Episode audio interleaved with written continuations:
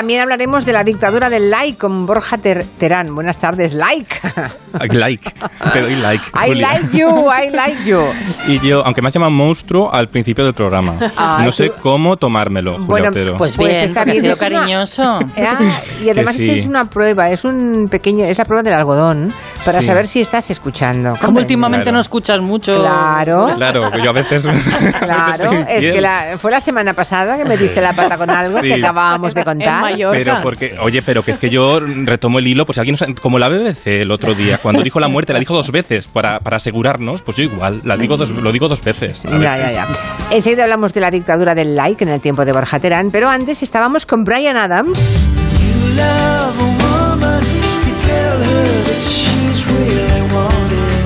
Estábamos comentando que Brian Adams ha hecho, se ha grabado un videoclip en Vigo, nos ha hecho mucha ilusión. Sí. Que lo haga en Vigo, mira. Claro, además la cafetería donde lo ha rodado está muy bien, que se llama La Batalla de Rande y además contó con la participación de la Escuela de Flamenco María Rial, porque quería unas bailarinas profesionales y buenas y apañadas, y es lo que hemos hecho, hemos hablado con María Rial. Nos ha contado que recibieron la propuesta en la escuela muy poco tiempo antes de la grabación y que no se lo creían. Al principio nos pareció que era una broma y entonces nada, le dijimos que sí y no sabíamos en concreto lo que quería hacer.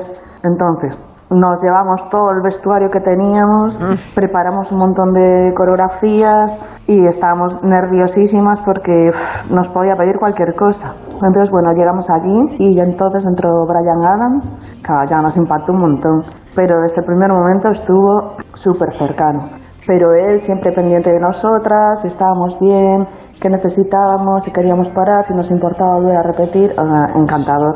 Mm. Bueno, y después Brian Adams, lógicamente, las invitó ¿no? al concierto que daba en Vigo. Porque es una escuela de flamenco gallega. Sí, sí, es escuela gallega de flamenco. Claro, claro, además eso, eh, María. Yo insisto. Ah, no, no, ahí está la gracia. María nos ha contado eh, lo que supone este impulso de popularidad más en su situación que es una escuela de flamenco en Galicia. Claro. Es un orgullo que haya decidido grabar este tema aquí en Vigo y que sea con una escuela de flamenco local y que nos haya elegido a nosotras es impresionante. Nos cuesta un poco aquí, pues levantar, bueno, ahora ya mejor, pero yo llevo ocho años intentando tirar del flamenco y cuesta bastante, sobre todo en esta zona de España que estamos un poco más aislados de toda la cultura flamenca, pero bueno, esto nos ayuda muchísimo a que crezca el flamenco aquí.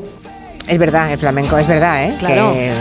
es verdad que en Galicia no hay una tradición ni grande ni, mediana, es muy pequeñita. Sí, pero ahora de pequeñita va a pasar a que en todos la gira mundial de Brian Adams se va a proyectar durante la mm. actuación de esta canción este videoclip, con lo cual en todo el mundo van a ver la batalla de Ran de Bar, cafetería de Vigo, y van a ver a estas bailarinas de la escuela María Real bailando. En todo el mundo las ven. Y luego van a pensar que en toda España son flamencos, claro. Sí, claro. Bueno, bueno en Vigo, pues también va flamenco, aunque sea una minoría, pero bueno, también, sí, sí. Bueno, eh, no sé si alguna vez os habéis sorprendido, les hacía esa pregunta, Borja, un poco hace un rato a los redactores, eh, si eran mm, partidarios de colocar fotos particulares en las redes sociales, ¿no? Personales, para asombrar. Aquí no, la verdad es que son poco de sosos. No lo he pensado. Iba yo con mis cascos y he dicho que, que compañeros más sosos. Muy sosos, sí, muy sosos o muy sensatos, no sé yo. Pero bueno, el caso es que hay una dictadura en el like que está empujando a una teatralización de la felicidad, ¿no? Buscando una especie de validación pública ah, para que alguien te ponga un me gusta. Nos, nos morimos porque alguien nos ponga un like, ¿no? Que es un postureo social.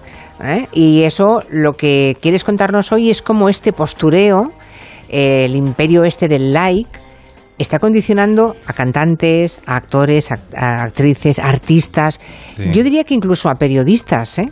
Bueno, también, fíjate, a mí me, pasó una cosa muy curiosa, bueno, luego lo, desarrollaremos más, pero a mí me pasó una cosa muy curiosa. Voy a empezar con mi, anécdota personal, pero una vez me llamaron para moderar unas charlas de, periodismo, como periodista, me habían visto en otras charlas, y había un patrocinador. Y al día, yo dije, vale, guay, me parece guay el proyecto. Y a los dos días me llamaron que el patrocinador había visto mi Instagram y que tenía muy pocos me gusta.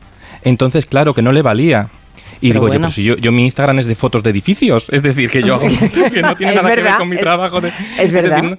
no, tiene nada que ver con mi trabajo de periodismo, es que yo no busco el like, yo busco, pues es como un diario de mi vida, pero de mi vida sincera. Arquitectónica externa, sí.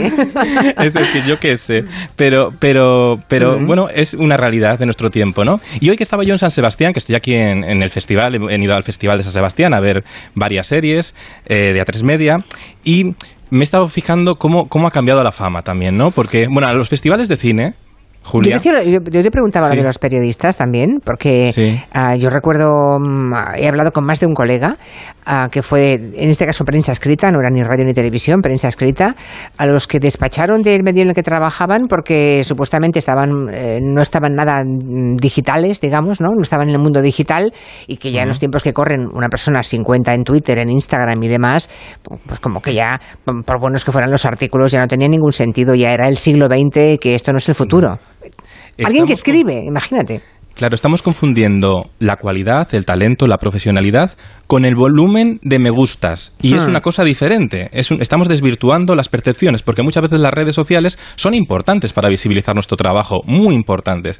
Pero a la vez pueden ser un espejo resquebrajado de la realidad y como periodistas tenemos que mantener esa distancia, pero ya en todas las profesiones públicas también, ¿no? Como son los actores. Bueno, luego he traído un fragmento muy, muy interesante sobre, sobre eso, pero antes, como estoy aquí en Donosti, Julia... Me quieres hablar de la alfombra roja, porque tú crees que es un poco el antecedente de los likes, de la alfombra roja, ¿no? Claro, porque es que ahora, en octubre, yo he estado... Claro, a los festivales de cine hay gente que viene a ver películas, hay otra gente, mucha, no miro a nadie, que viene a comer, mucha. Y luego otros como yo que he venido a ver alfombras, ¿sabes? A contrastar la alfombra roja, a ver cómo está, tal.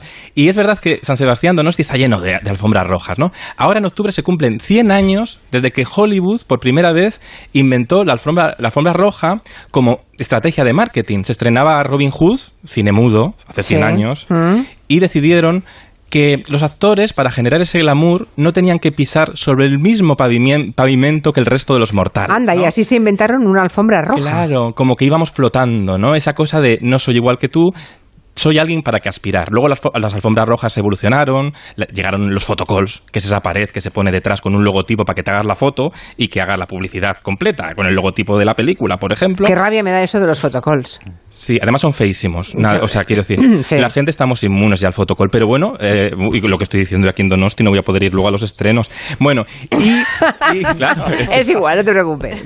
Y luego también llegaron, mira, en un festival de premios también llegaron los, las entregas de premios, porque las entregas de premios muchas veces pues son una forma de marketing también.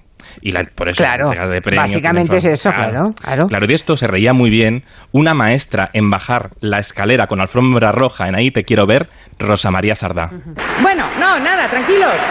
Tranquilos que hemos dado ya un premio y solo faltan 22, lo tienen claro. Solo 22. Sí. Ay, la mirada de la sencillez tan brillante, ¿no? Bueno, pues ahora en realidad ya no necesitamos para encontrar a nuestros actores ir a esperarles a la puerta de un cine y, y hacer guardia al lado de la alfombra roja, porque les tenemos sin vestir, con la legaña puesta por la mañana en su propio Instagram, ¿no? Bueno, depende, ¿eh? No, no, todos hacen tanta cosa verité ¿eh? de su vida privada e íntima, pero es verdad que hay muchos que sí, ya se muestran, sí. Pero es que ahora si no estás en las redes a veces parece que no existe y el espectador se siente con el poder, ¿no? El poder, la fuerza de, de, dar tú sí, tú no, te doy like o no te doy like, te escribo, tenemos todo como a un clic. Y eso también es muy interesante y muy bonito porque ha democratizado las redes sociales, pero como canta Amaya, eh, puede ser un poco perverso esto de te doy like o no te lo doy. ¿Qué haces en tu día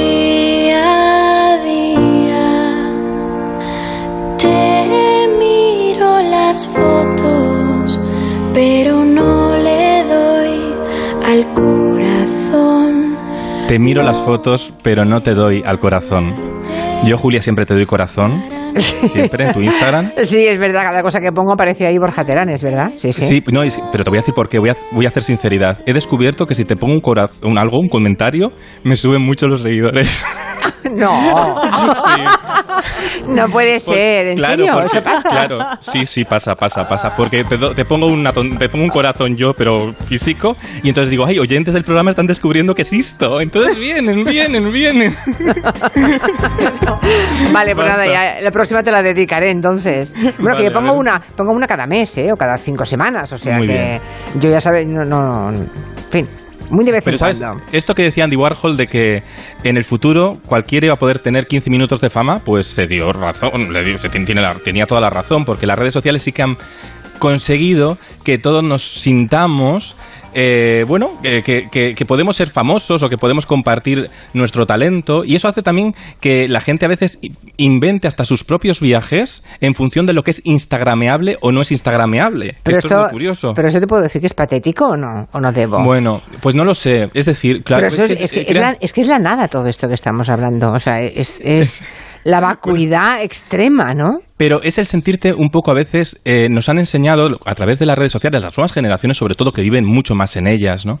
Te das cuenta, te, pues, se proyecta una sensación de felicidad constante que tú quieres participar en ella, ¿no? Si vas de un, si ves a todo el mundo viajando, tú también quieres viajar y tener esa foto que genere muchos likes. Claro, aquí hay trucos. Si vas a un hostal cochambroso, ahí no hagas la foto. No, claro. En, claro, claro, es muy importante esto. Pero si vas, te, te deja un amigo un barco, ¿sabes? Pues claro, pues te haces la foto y que parezca tuyo. Es muy importante. Es un secreto que nos explicó eh, Bryce F. ¿Por qué todas, todas, tenéis todas un barco? ¿Por qué estáis todas en barcos? ¿Tenéis todas un barco?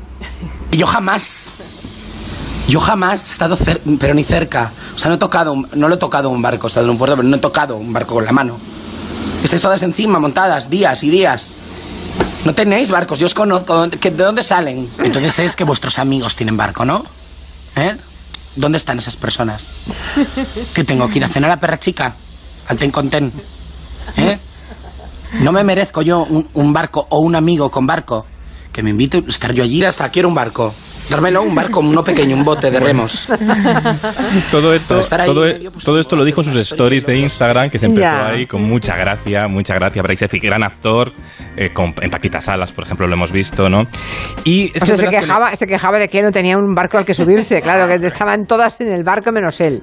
En, en realidad, con esa ironía que tiene, mm, criticaba el postureo este de las mm. redes sociales en las que todos podemos encuadrar lo que queramos y mostrar una falsa percepción de felicidad constante y la vida no es una felicidad constante. La vida es un viaje emocional por muchos estados de ánimo y que no pasa nada si no publicas una foto. No pasa nada. No, que a veces parece que hay que ir a los sitios solo para, para publicar la foto. Y a los actores, lo que hablábamos antes, ¿no? El, problema es cuando viene cuando los actores por ejemplo, o otras profesiones como hemos hablado, pero sobre todo los actores y los cantantes lo sufren mucho, no se les llama si no tienen los suficientes likes. O sea, el talento ya es prescindible, no así que esa persona haya hecho una inversión profunda eh, en el mundo digital, ¿no? En el mundo de las redes. Claro, porque hay veces, y es equívoco, que se piensa que una película se va a ver, la va a ver más gente si cuenta con un actor que es influencer, que es decir, que posa muy bien y consigue muchos me gustas y muchos comentarios, pero luego a la hora de la verdad, si, te, si solo te mm, dan like por cómo posas, en realidad no va a haber implicación con la película, no van a ir, y eso está demostrado, hay muchos actores que se les ha contratado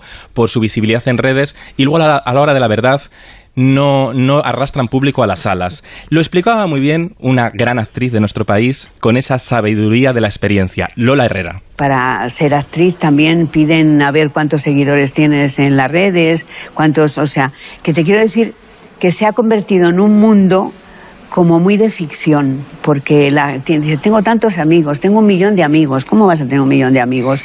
Conocidos, no los conoces, si ni sabes quiénes son. Pura superficialidad. Hmm. sí, es, eh, eh, ella lo dice muy bien. ¿Qué razón? Un, mundo ficción, porque algún día subimos muchas fotos a las redes sociales pensando que son nuestras fotos al Instagram. En realidad se lo regalamos a unas empresas que hacen negocio a costa de nosotros. Yo siempre digo que Instagram es el gran sueño del directivo de televisión, porque la publicidad la pone la, gana, cobra él la publicidad con contenido que nosotros le regalamos. Claro, claro. Y ya no solo basta para enganchar en, en, esos me gustas, ya no solo basta con posar, ahora también te piden hacer vídeos, para, porque si no el algoritmo no te promociona. Bueno, te, nos hacen a los usuarios que seamos nuestros propios creadores e invirtamos mucho tiempo en, en Instagram, ¿no? O en otras redes como TikTok, por ejemplo, ¿no? Y a veces también se produce una deshumanización. ¿Por qué? Porque cuando lo vemos todo por la pantalla, a veces no tenemos esa capacidad de empatizar con que detrás hay personas. Y a veces a los propios autores, a los propios creadores, se les impone, ¿por qué no sacas música? sácalo ya. La propia Ruth Lorenzo, también en Instagram, eh, gran cantante, explicaba, explicaba esta duda existencial que le surgía por las redes. El otro día hice una ronda de preguntas en, en Instagram y me sentí bastante mal porque no pude responder a muchas de vuestras preguntas. La gran mayoría eran sobre cuándo iba a salir mi disco o cuándo iba a salir de gira. Em, había una en especial que ponía quiero ir a un concierto tuyo, ah no, que ya no haces. Y eh, no respondía a ninguna de esas preguntas porque em, sinceramente no sé qué responder. Ahora mismo no puedo responder nada. Qué tremendo, ¿no? Sí, Porque además no está pasando en muy buen momento Ruth Lorenzo, precisamente. ¿eh? Bueno, es la, es la cultura de la, de la inmediatez. Sí. Y, y, a veces creemos que todo es dar me gusta y que los creadores también mm, lo pueden, pueden crear su música y su arte tan fácil como es dar un like. Y en realidad. y no. No, no hacemos esto decía mucho mi amigo Roberto Pérez Toledo, director de cine, no, hacemos lo que queremos, hacemos lo que podemos.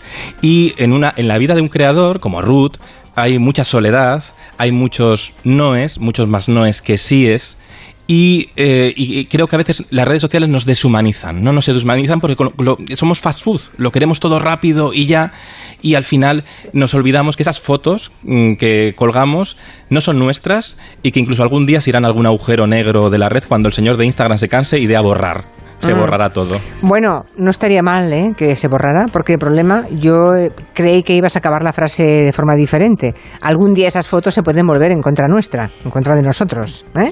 También. Que eso también pasa. También pasa lo que está ahí, ahí se queda para siempre.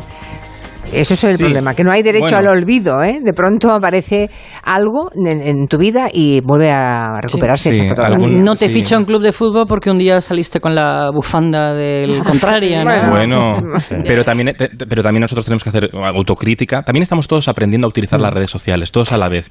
Y también tenemos que pensar. Sí, dime. No, acaba, acaba, acaba. No, que, tenemos, que, tenemos que pensar en los contextos de la gente evoluciona. También hay que, mm. decía Obama ¿no? que si él hubiera tenido Twitter cuando era adolescente no hubiera sido presidente de Estados Unidos. Seguro. claro, eso lo decía Ni en España se hubiera producido la transición, seguramente tampoco. Con Twitter, que me lo puedo imaginar. Bueno, nada, nada. Bueno, oye, ¿qué has visto esta semana? Sí, em, mira. En esta marabunta de contenidos audiovisuales, ya saben que siempre Borja Terán acaba con unas imágenes que para él son imperdibles. Y hoy, fíjate, hablamos de redes sociales hoy, de todo lo que nos distraemos a veces, ¿no? Pues traigo una plataforma nueva que se llama Sonora y he visto un... Me suena. Un, podcast, bueno, que es de este grupo. Oye, no me pagan ni nada, ¿eh? No me pagan un plus por esta recomendación. Lo he escuchado yo de verdad. El, el podcast mm. Bacon, el hombre que pintaba esos cuadros, y es maravilloso. Vamos a escuchar un fragmentito. El 3 de julio de 2015, un hombre regresa a casa tras un viaje de 10 días. Nada está en su sitio y nada volverá a estarlo en mucho tiempo. A nivel económico es el robo de arte contemporáneo más grande de la historia de este país. Cinco cuadros de Francis Bacon. Bacon era masoquista. Le encantaba entrar en un bar y provocar a tíos forzudos. No tenemos edad para estas cosas. Le informo que la pintura de Bacon es posiblemente una pintura robada y registrada en la base de Interpol.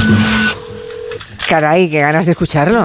Bueno, es que es hablamos mucho de estas redes sociales efímeras, pero creo que este podcast es el ejemplo de que se puede hacer un producto muy cuidado mm. y muy envolvente. A veces hay, hasta que rebobinar para entender o volver a escuchar por segunda vez. Y eso es muy interesante porque te hace pensar en, las, en los robos, grandes robos de arte. Esto es un robo que se produce en Madrid, ¿no? De, unos cuadros de Bacon. Muy famoso en su momento, sí. Hemos hablado aquí en Territorio Negro. Mm. Sí. Bueno, pues te cuenta que detrás de los robos, de los cuadros, hay personas Y al final habla del amor, de la picaresca nacional. Bueno, es muy interesante, ¿eh? Te Bueno. envuelve, son siete capítulos que te escuchas de- del tirón. Muy bien, pues nada, aquí seguimos haciendo el podcast en directo. Empezamos a las 3, acabamos a sí. las 7, ya lo saben. Oye, también os digo que en directo es mucho más difícil, ¿eh? Es mucho más difícil hacerlo. ¿Tú crees? Hombre, claro, porque puedes repetir. Yo ahora no puedo repetir. No, no, no, no, no, no, no. De hecho, te voy a echar porque estoy, eh, Sí. están haciendo cola los ferreteros.